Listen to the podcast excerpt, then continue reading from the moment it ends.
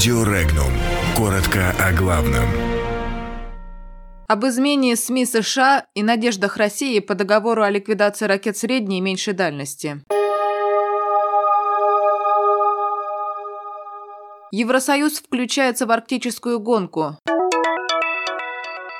О дальнейших действиях России после приостановления договора о ликвидации ракет средней и меньшей дальности. Президент США снова назвал лживые СМИ врагами народа. Молдавия пообещала освободить от России Приднестровье. В число мутных попали мусорные операторы пяти регионов Поволжья. Председатель комиссии Евросоюза Жан-Клод Юнкер лично инициировал незапланированный программный документ по приоритетам Евросоюза в Арктике. Европейская инициатива создания нового арктического инструмента вызвана двумя явлениями – повышенным геополитическим интересом к Арктике со стороны Китая, России и США и потребностью Евросоюза в сырье.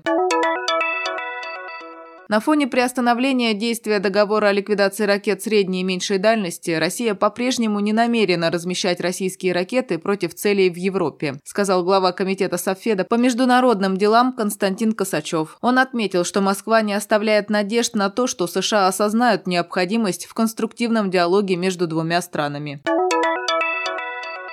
Президент США Дональд Трамп вновь назвал американские лживые СМИ подлинными врагами народа. Трамп привел следующую цитату американского телеведущего Такера Карлсона. Цитата. Американские СМИ изменились навсегда. Новостные компании, которые подавали большие надежды, уже вымерли. Те, что остались, сильно деградировали, как, например, The New Yorker. Или же они были куплены Джеффом Базосом, чтобы лоббировать интересы компании Amazon, как, например, The Washington Post. Совсем недавно у США были престижные медиакорпорации, но уже не сегодня. Конец цитаты.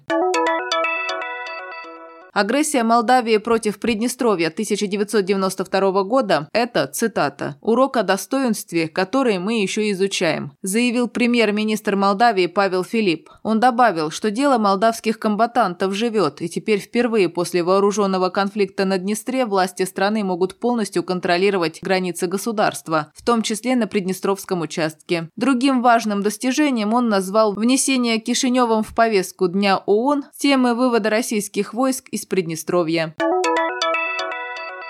Региональных операторов Приволжского федерального округа по обращению с твердыми коммунальными отходами в Пензенской, Нижегородской, Ульяновской областях, а также в Татарии и Башкирии Общероссийский народный фронт причислил к так называемым «мутным». Всего была проанализирована информация о 142 региональных операторах твердых коммунальных отходов. В штате пяти компаний отсутствуют сотрудники, в 15 региональных операторах числится только один работник. ОНФ обратился в Генеральную прокуратуру. Подробности читайте на сайте Regnum.ru.